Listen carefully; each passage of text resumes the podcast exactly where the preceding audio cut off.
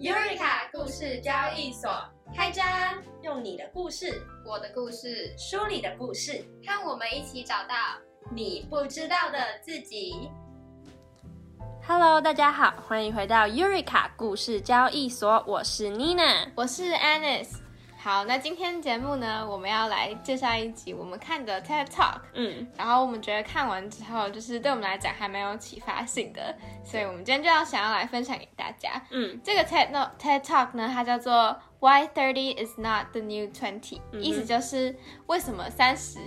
三十岁这个阶段不是一个新的你的二十岁这个阶段。嗯，我觉得他的意思比较像是说，二十岁到三十岁这个阶段非非常常重要重要。然后我跟 Anis 听完这个演讲之后，我们才恍然大悟，就想说完了，我们已经二十一岁了，我们过完十分之一了。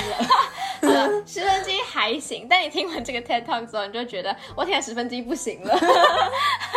对，他就是在讲说，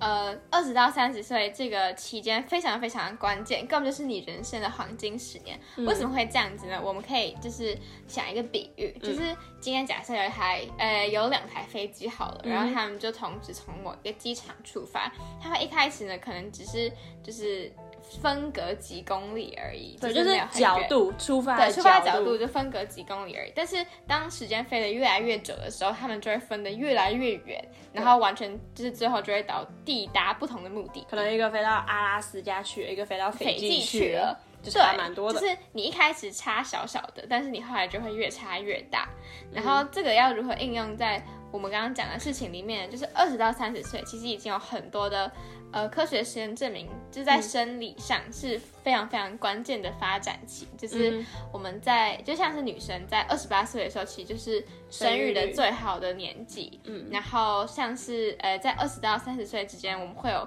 经历最后一次脑袋塑形跟成长的机会。嗯，这个是过去哦，我自己原本也不知道我也的事情。不知道今天 Anis 早上跟我讲，然后他想说哈是哦，因为就大家可能都会知道，例如说你从出生到你五岁之前，就是、嗯是你人格发展，然后你大脑发育一个非常快速，然后而且重要会影响你人格的一个特质。嗯，但是更多的是，其实大家都不知道，其实大概在二十几岁的时候，还会有一次非常快速发展，就是你的学习能力还会到达一次高峰的哎巅峰。对对对嗯对对对。而且就是其实就是根据研究，百分之你人生中百分之呃八十的重要决定是会影响你后续人生发展的那些决定，都在二十到三十岁之间发生。哦，大概可以想象吧，因为演讲者那个时候他在里面提到的是，好像大部分人大概三十五岁之前就会奠定了你大概你这一生要怎么做，但其实也可以。还蛮容易从我们生活中观察出来嘛，就可能差不多这个时候结婚的结婚，生小孩的生小孩，然后你会有一份应该啊，应该会有一份稳定的工作，然后很有可能你之后就是会这么过下去。天哪，这样讲起来蛮恐怖的。反正就是因为你的第一份工作通常都会落在二十到三十岁之间就开始，对，也就是说这份工作就引领你到下一份工作，所以这第一份工作就是非常非常重要的事情。嗯，确实。嗯，应该说，就算他不是百分之百真的绝对绝对这么重要好了，但是反正他想要说，就我觉得我们自己想一想，好像也蛮认同，就是很多重大的时刻，这些事情应该真的是会发生在接下来二十岁到三十岁这个阶段。然后他他也有讲到，假如你可能三十几岁要结婚或干嘛，你不是呃可能到了三十岁才一次要完成，你要找到你一份你喜欢的工作，你热爱的事情，然后你要在这个时候找到你愿意跟他一起共度一生的伴侣。对，这些事情都是需要提前准备对，然后你也在这个时候莫名其妙，然后就有办法生育小孩，然后你还要养他或干嘛，然后很多人好像都会突然到了三十岁，然后就发现啊怎么办，已经到了这个阶段了，所以我身边的人都开始这么做，而因此我要这么做。那他在那里面有一个我觉得很好笑的比喻嘛，他说大风吹，啊，对对就是可，能像我们现在十八岁、二十岁、二十一岁，就大家感觉像在玩大风吹，然后就玩，然后就到处跟别人 dating，然后对对对。然后呢，可能就是到了二十九岁、三十岁，好像那个音乐渐渐要停下来了，大所以风车的音乐要停嗯，了，大家开始坐下椅子了，所以呢，他就选择了一个离他最近的椅子坐下，也就是他那时候在交往的人，对，然后但其实也只是跟其他前面一样，都是在就是看玩之类的，不晓得。然后他可能就跟这样子的人就一起做，就是一起一起结婚，然后一起就是共度他接下来的一生。人生，对想起来蛮恐怖的。但其实那个人根本就有可能不是他最适合的人。对，然后有可能就要这样子过一个他自己也不知道为什么会这样子的人生。Oh my god，这 超恐怖只是刚好离他三十岁的时候最近而已。对啊，天哪！而且我觉得这件事情好像也不一定是用在约会对象上面嘛，就是嗯如果是你的工作呢，就你一直换工作，对，然后就好像换到你已经没办法再换了，然后你就好吧，就这样吧。听想想的确是蛮恐怖的。对，嗯然后反正就是那个演讲者就是在在提醒，他就用这件事情来讲，就是好好像听起来真的有点浮夸，可是我觉得。其实应该会有蛮多人真的是这样子做的吧，然后就嗯感觉好像也没有很符合自己想要的生活，那我就觉得这样好像还蛮可惜。对，所以他就说，就是因为知道后面会发生这样的事情，所以你应该要提前在这个很重要的黄金时段，就你还有很多的成长空间跟机会的时候，你就要努力的去做好这几件可以预备你未来生活的事情。嗯然后他就讲到了三个还蛮重要，他希望就是二十几岁的人都知道的重点。嗯，而且我觉得这个是，就我跟 Anis 听完之后，也觉得心态上有蛮大的转变。因为在这之前，我们就觉得二十一岁跟二十二岁跟二十三岁没有什么差别啊，嗯我们就这样继续过下去，我们就过我们就我们每天想平怎么凡的日子，过就怎么过对，没关系。但是如果再这样继续过下去，有一天我们就会三十岁，好恐怖、然后哦。我就会变得跟他讲的一样，就是我好恐怖，然后就突然就要把自己挤出那个状态，然后就大家在干嘛，我们就好像也要要干干嘛？我觉得我绝对不能这样子。对，就是这个 TED Talk 有一个超级警醒你的作用，对，要怎么当头棒喝，让你警觉。哦，我已经过了十分之一的二十到三十岁，所以就是要开始认真努力。嗯，就是如果你真的想要达到后面那些东西的话，其实你真的就要从现在开始做三件很重要的事情。嗯哼。然后在我们讲这三件事情之前呢，我们要先讲一个那个演讲者分享一个还蛮有趣的故事，因为他本身是一个就是心理咨商师，嗯哼，然后反正就是有一个女生，她就走有一天就走进她的办公室，然后就开始嚎啕大哭，嗯哼，然后原因是因为她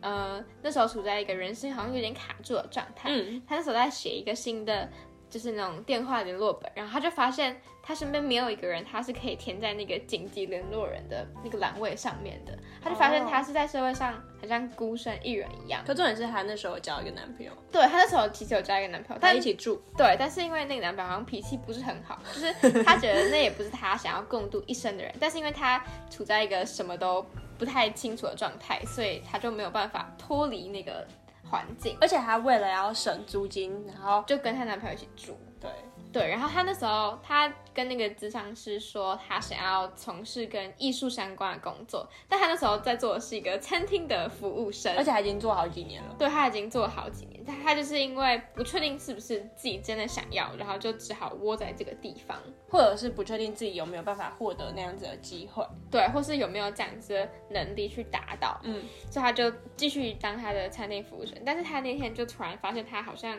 什么都没有一样，所以他就嚎啕大哭，嗯。然后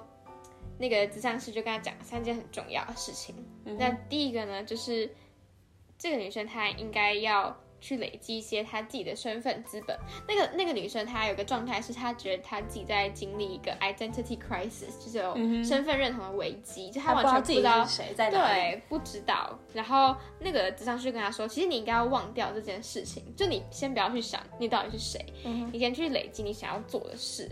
就是，诶，身份资本是可以累积身份资本的，就是它可以一直延续下去。就可能你第一份工作会引导到你到第二份工作这样子。嗯嗯，然后第二个他跟他讲的事情是，你要好好的运用你的弱连接。我觉得这个名词还蛮酷的，但它其实就是你的一些人脉，还有你的人脉网络，可能是你朋友的朋友的朋友之类的。对，然后第三个呢，就是你要有意识的选择你未来的家人，就例如说那个女生。呃，觉得她现在那个男朋友非常的不适合她，嗯所以就应该要去找一个，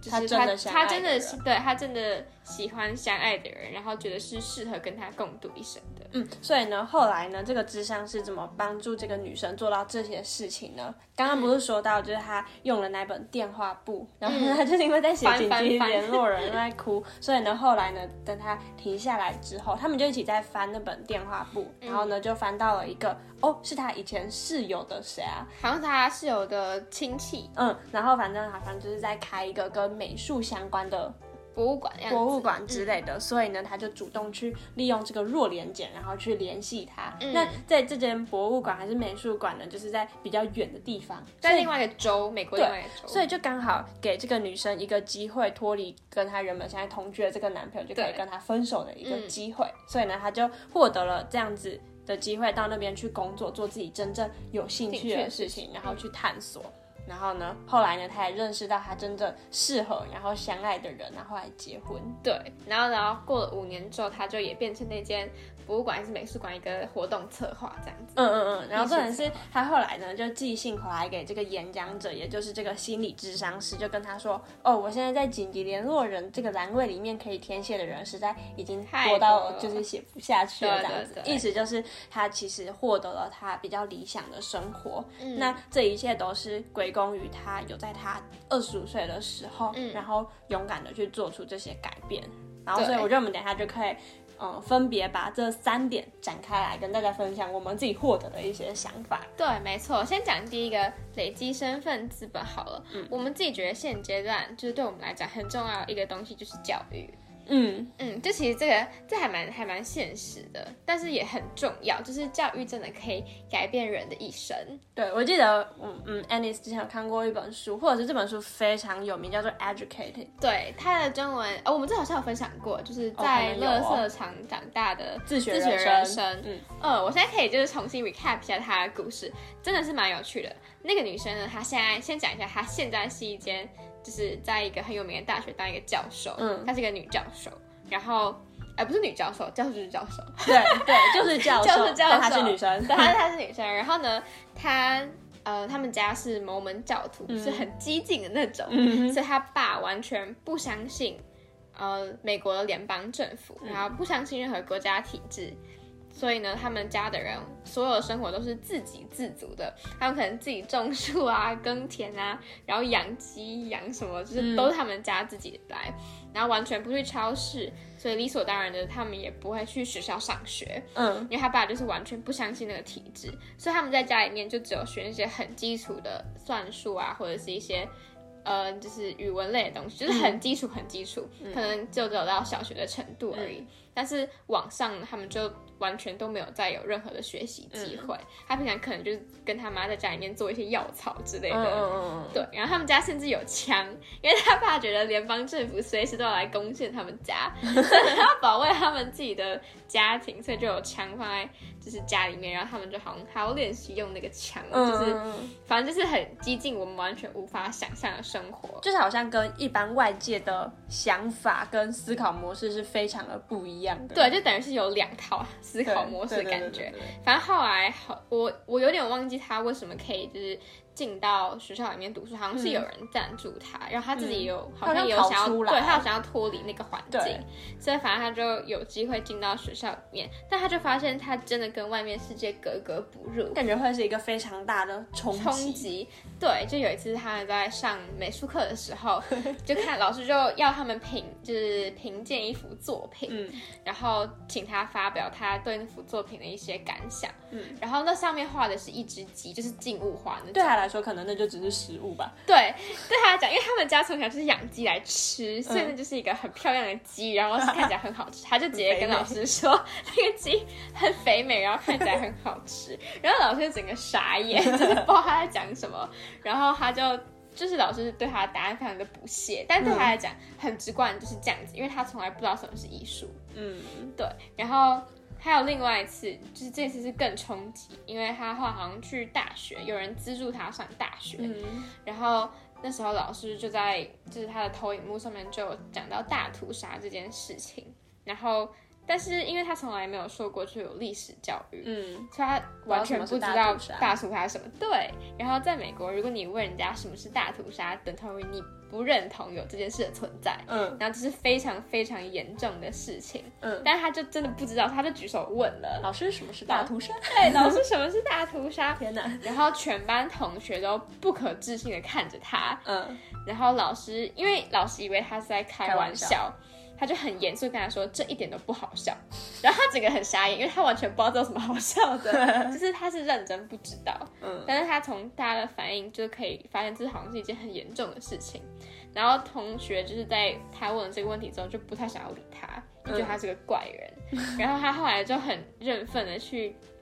图书馆查到底什么是大屠杀，然后他看了整个历史故事之后，才发现哦。天哪，就是竟然有这种事情。然后他还知道，就是他真的跟外面的世界是完全就是隔有隔阂的状态。嗯嗯嗯嗯，但是他后来靠着教育，就是自己慢慢念。当然，他中间有想放弃，因为真的差太多了。对，对，但是他后来就是很努力念，然后后来去了英国的，忘记是牛津还是剑桥吧，嗯，其中一反正是很厉。害的。对，然后还加上去哈佛，然后再嗯回来把就是他的学位读完，然后读到博士，超所以他现在就是教授，然后在学校里面教书。嗯嗯，就是教育整个改变了他的一生。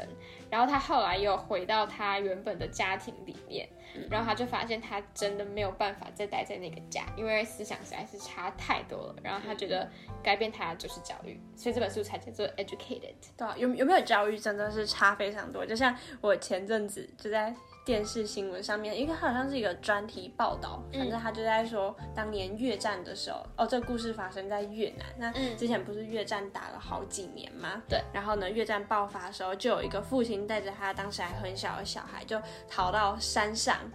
去了。然后呢，结果一躲就是躲个五六十年，超越战早就结束了，就是没有再继续打下去了。然后呢，他们就一直生活在山上，然后都不知道越战已经结束了。然后呢，直到近几年来，就是有人发现了，哎，怎么山上有像泰山一般的人的存在？就是泰山就那个动画嘛，嗯就是他们是。就是像野人一般的生活这样子，然后呢，就把他们好不容易把他们带下山，我忘记是两个父子一起下山，还是只剩下一个一个人了。嗯然后呢，但是呢，他已经下来，他的身体应该已经有四五十岁、五六十岁，忘记了，但他的智商就可能只有三到五岁这样子。嗯，然后就是他就是没有受过教育，然后他甚至不知道这世界上有女人，这超夸张的，超超夸张，因为他没有，他就只有跟他跟他爸，就是嗯也很合理，好然后我就觉得很夸张。对啊，对，所以我就觉得教育其实还蛮重要的。就教育其实不只是为了考试，更多的时候是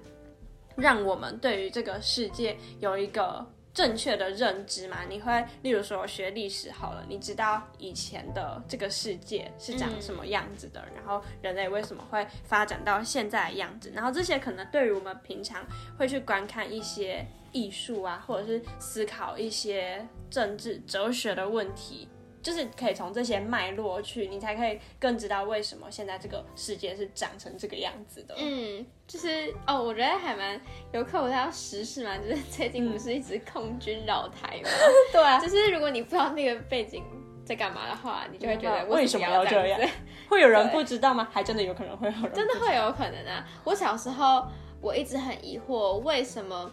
中华民国的元年是在日治时期？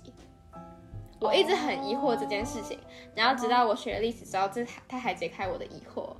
哦哦，对对对对对，嗯就小时候会有大概十万个为什么会就是这样子，然后可能我自己觉得高中受过这些，我们学这些东西，可能国中有，就国高中这样子完整的拼凑起来，然后才会知道，哦，原来是现在这么一回事。两岸之所以会这样，就是因为经历了可能过去一百年来的这些故事，对对对对对，它还蛮有趣的。嗯，就是有教育真的会解开你的一些疑惑，然后知道这个世界为什么是这样子运转的。嗯，或者是可能以前，例如说学欧洲史啊，然后到时候可能去欧洲，然后你看了一些东西，就会知道哦，这个为什么会是这样子，然后以前经历过了什么样子的事件。对啊，你可能也可以用更多不同的角度去看这个世界，嗯，为什么是长这个样子？会觉得更有趣。对，会觉得更有趣。我们可以讲另外一个关于身份资本的事情，关于身份资本的例子，但是这是比较负面的例子。确实，那现在社会好像就会有一点点现实，嗯，因为你认识一个人需要是需要花时间的，对，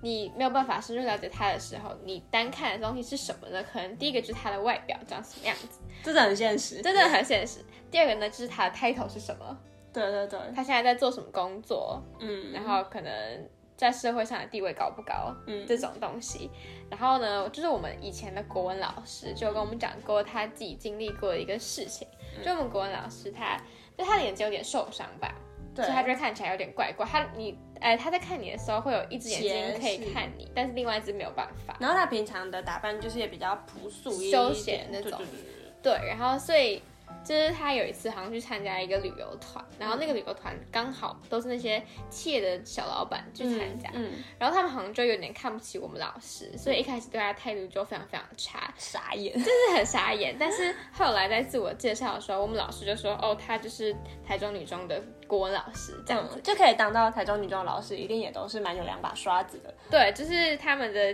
就是知识基础应也都不差。嗯然后当他讲出这个名字的时候，那些人竟然就态度一百八十度大转变，嗯他们就开始变得就是跟老师就是侃侃而谈，多然后还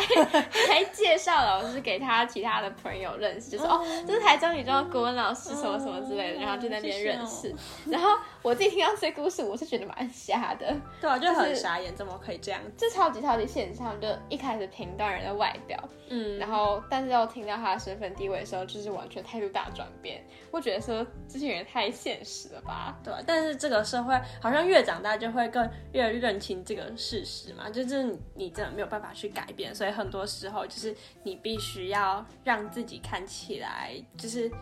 就是可能就是外表，你知道别人会对对于你的外表是会去评断的话那你就至少把自己弄得干干净净的，然后累积自己的一些，我应该我应该怎么讲呢？我觉得演讲者的意思是你要投资你自己，对，让自己变成一个你觉得你自己也会喜喜欢的的人。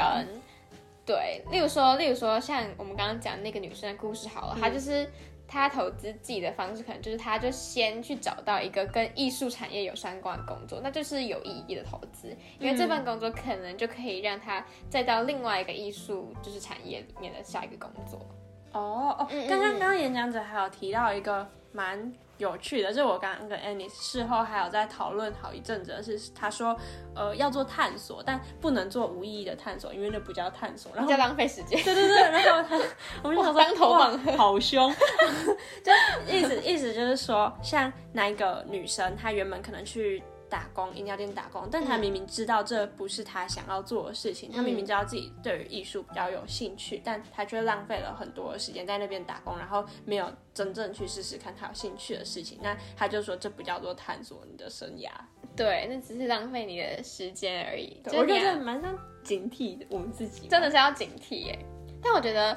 哎、那个女生是知道她对什么有兴趣，所以她就可以去 reach out。嗯然后，如果你不知道的话，多做一些探索，我觉得是没有没有问题的。嗯嗯嗯嗯嗯嗯，就不是说也。就是我全然不探索这样子，我觉得这样也不是很正确的选择。嗯嗯，但他意思应该是说，你如果知道知道你要什么之后，你就要，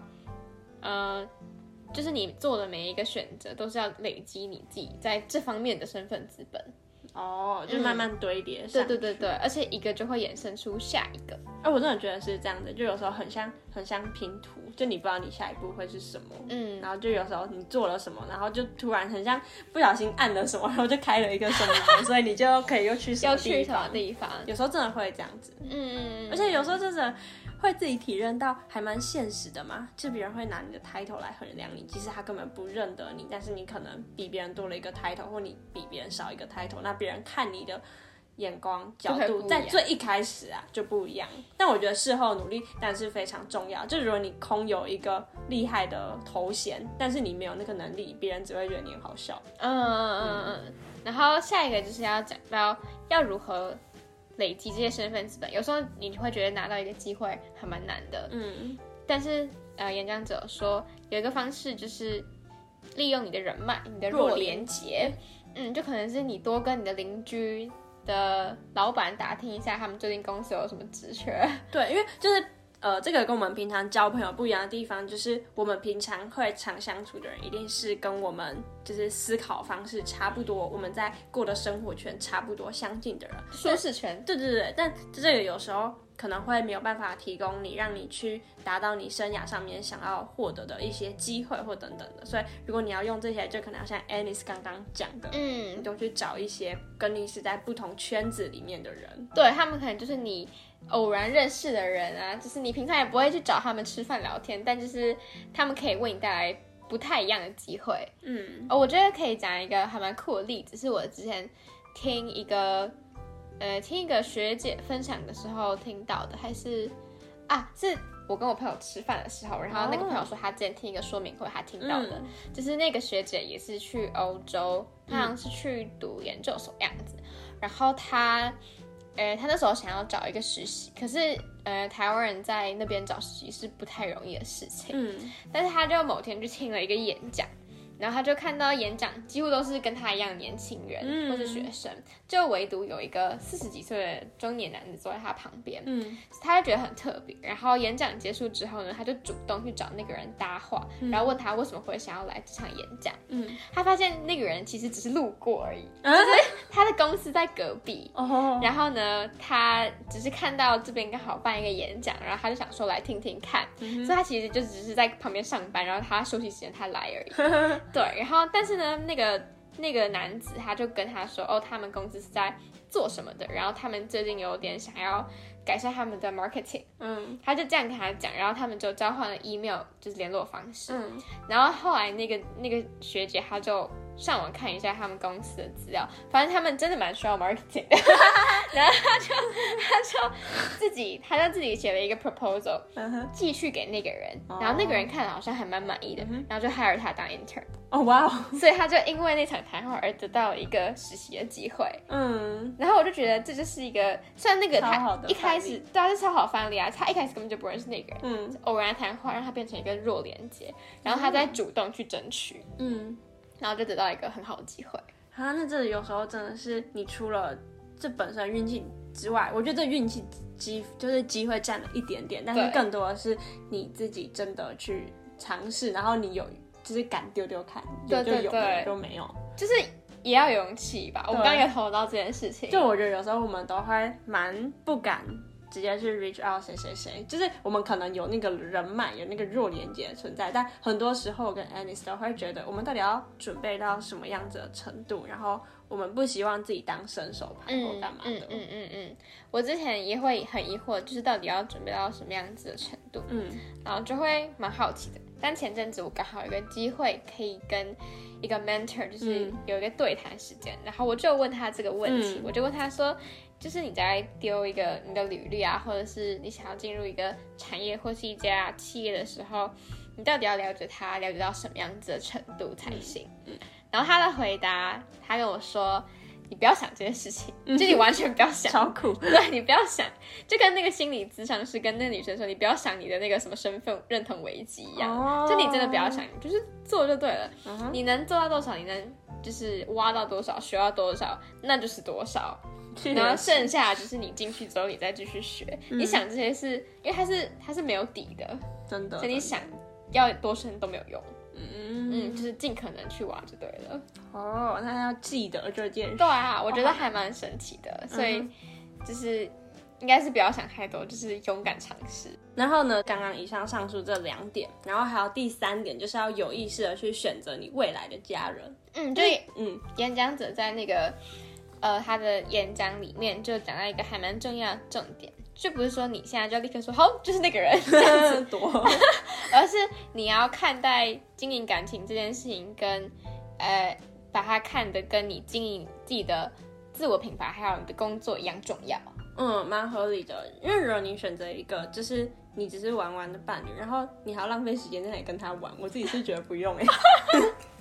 然后还有另外，他就是还蛮有逻辑的事情是，你在呃三十岁，假设你那时候要结婚好了，嗯，那你经营感情不是三十岁以后才要做的事情，而是你在结婚前你就应该开始做的事情。嗯，所以那这样的话，你要在三十岁结婚，你就是要在二十几岁的时候就开始经营。嗯，好好笑，我这我之前蛮合理的。我真的就是会在 Instagram 上面看到一些贴文，但嗯就是还可能会那样子讲，然后就讲像你刚刚讲的这种话，然后我就觉得他是在瞎讲，就 是就是我就没有被说服。哇，那你今天看 TED Talk 有被说服吗？有啊，因为他前面就感觉还蛮有逻辑的，然后嗯我自己也会觉得哦，好啦，合理。对 然后这这个我觉得我跟 Anis 在最后第三点，就是是我们刚刚会觉得，哦，居然是这样子，对，就是会觉得原原本从原来不本都不会想那会么多。对，我们就是就是我们真的就是过好每一天这样子。对，但我觉得他，嗯、除了是提醒作用之外，他感觉也有让你就是有什么危机、时间危机意识嘛？对啊这其实比你想象的还要快。嗯，时间很快就会过完了。对，哦，我觉得它比较像是一个，就是 OK，如果你今天你就是对你的另一半很不满，你们就是不合，然后他对于自己的未来完全没有任何想法，然后也没有任何技能，然后对你也没有特别好，然后呢，就是我知道有些女生可能就会觉得，哦，因为我现在也找不到其他更好的对象，然后可能会害怕分手之后就要自己过生活，然后就不敢不敢去主动分开这段关系。我觉得这可能是不是用在那种时候比就会会更合适，就是你应该要更有意识的去选择你自己要过怎样的生活，因为你才是你。就是你才是主宰你生活的人，而不是就随便就这样子，二十岁到三十岁就这样子就过去了。要选择对你自己最好，然后不要虚度那个很重要的时光。嗯，感觉他想要强调的是这个。对，然后呢，他就说一个好的 TED Talk，一个好的演讲，然后就是在二十岁到三十岁这段时间，就是是可以改变一个人非常多的。然后这也是因为，就我们今天看到，我们就觉得哇，太就是太有共鸣了。然后我们自己也有因此然后讨论了一下，然后就想要分享给听众朋友们。对，就是觉得说这个 TED Talk 真的蛮 inspiring 的。然后我们又是在二十到三十岁这个区间里面，就觉得说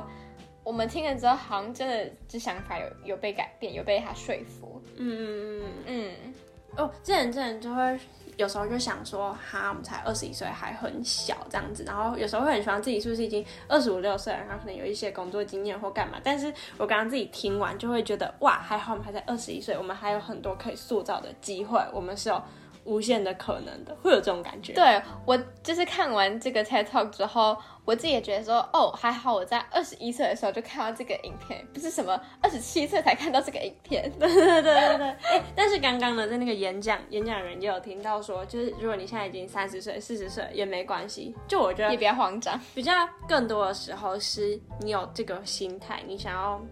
就是你想要让自己的生活，就是你是有意识的在选择你想要过怎样子的生活。我觉得这可能才是背后最重要的点。只是可能有时候二十岁到三十岁，像我们本来就没有想那么多，所以就会忽略掉这点。对，然后他就是提醒这群原本可能没有想那么多的人，其实可以多想一点。嗯嗯，嗯，觉得蛮好的。哦，我想到我可以补充一个，就是那个 TED Talk 是在我们在 YouTube 上面看到，然后我就划那个留言，我看到一个蛮酷的，就是有一个人说他在二十三岁的时候看到这个影片，然后他现在已经二十八岁，然后他就是已经过了五年嘛，然后他就说他很感谢那时候他就是刚好看到这个演讲，然后那个演讲改变他很多，哦，对，所以他现在二十八岁，他觉得他自己有掌握他的人生，然后他过得，他觉得是他自己喜欢的生活，然后他觉得是要归功于他那时候看到这个影片，然后我就说哇，天哪，那太还好还好，我们今天有看呢。对我那个时候还好我才二十一岁，那我觉得我们今天录这个下来，也是要提醒一下，我们可能过了半年、一年，可能我们也是会再回来听吧，然后听听看我们到底有没有因此做出了什么改变。嗯，没错。那我们就来就是 recap 一下今天我们讲的内容。就是演讲者想要告诉二十到三十岁这个区间的年轻人三个很重要的重点。第一个就是一定要好好的投资自己，累积你的身份资本，因为一个身份资本就会衍生出更多的身份资本来。然后第二个是一定要 catch up 你的弱连接，就是好好把握住你身边的人，然后他们可以给你的机会。嗯然后最后一个呢，就是有意识的选择跟投资你现在的关系跟你未来的家人，就是嗯你现在可能身边的人就会是你未来的家人。嗯，然后好好的经营它，然后把它看得跟你的工作还有自我的价值一样重要。嗯嗯嗯嗯嗯，好，那以上呢就是我们今天想要分享给大家的一些小故事，还有我们的 takeaways。然后呢，最后 DJ Nina 要来播一首歌，也是我最近还蛮喜欢的一首歌。然后他是一个丹麦歌手，叫做 Christopher，然后他的一首歌叫做 Leap of Faith，嗯哼，放给大家听。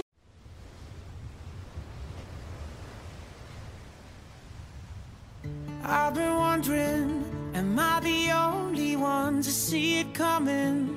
We've been doing it wrong for so long. Ain't it funny how we keep complaining but do nothing when we know that we'll make it go away? We're watching the clouds changing shapes. Wait for the storm and taste the rain. But if we're standing still now, it'll be too late. If you're praying for a change,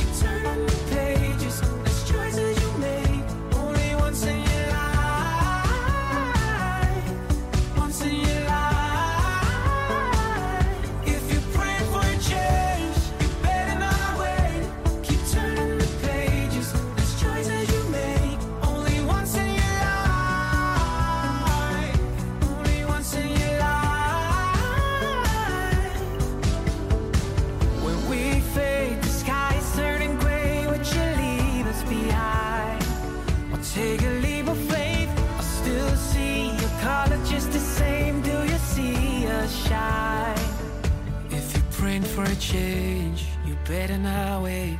Keep turning the pages. There's choices you make only once in your life. Once in your life. So if you're praying for a change,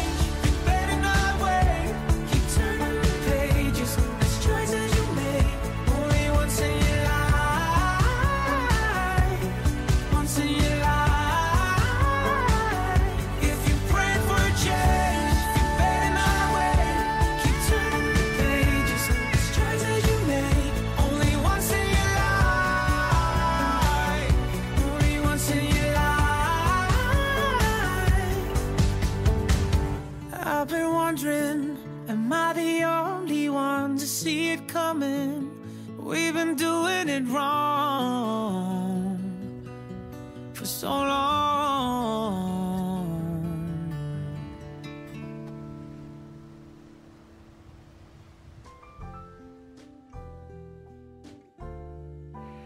好，那以上呢就是这首我们想要分享给大家的歌。然后呢，我自己觉得这首歌的歌词其实还蛮符合我们的今天所分享的一些主题。它其实就是在讲我们要知道自己的信念，然后呢，如果想要改变的话呢，就去勇于踏出第一步，就是不要只是站在原地，然后希望这一切会变得更好。就很多时候都是要我们去积极抓住这个机会的。然后我觉得这也是，嗯，我给自己一个对未来很大的期许。然后相信 Alice 应该也是。嗯，没错。好，那以上就是我们今天的分享。如果想要知道更多详细的内容，可以看我们的资讯栏，或者今天推荐的演讲以及歌曲。如果喜欢我们的节目，或是对今天的分享有共鸣，欢迎在 Apple Podcast 上面留言，并留下五星评论给我们支持鼓励。那同样的内容也可以在 Spotify、KKBox 等平台收听哦。尤瑞卡故事交易所，我们下次见，拜拜拜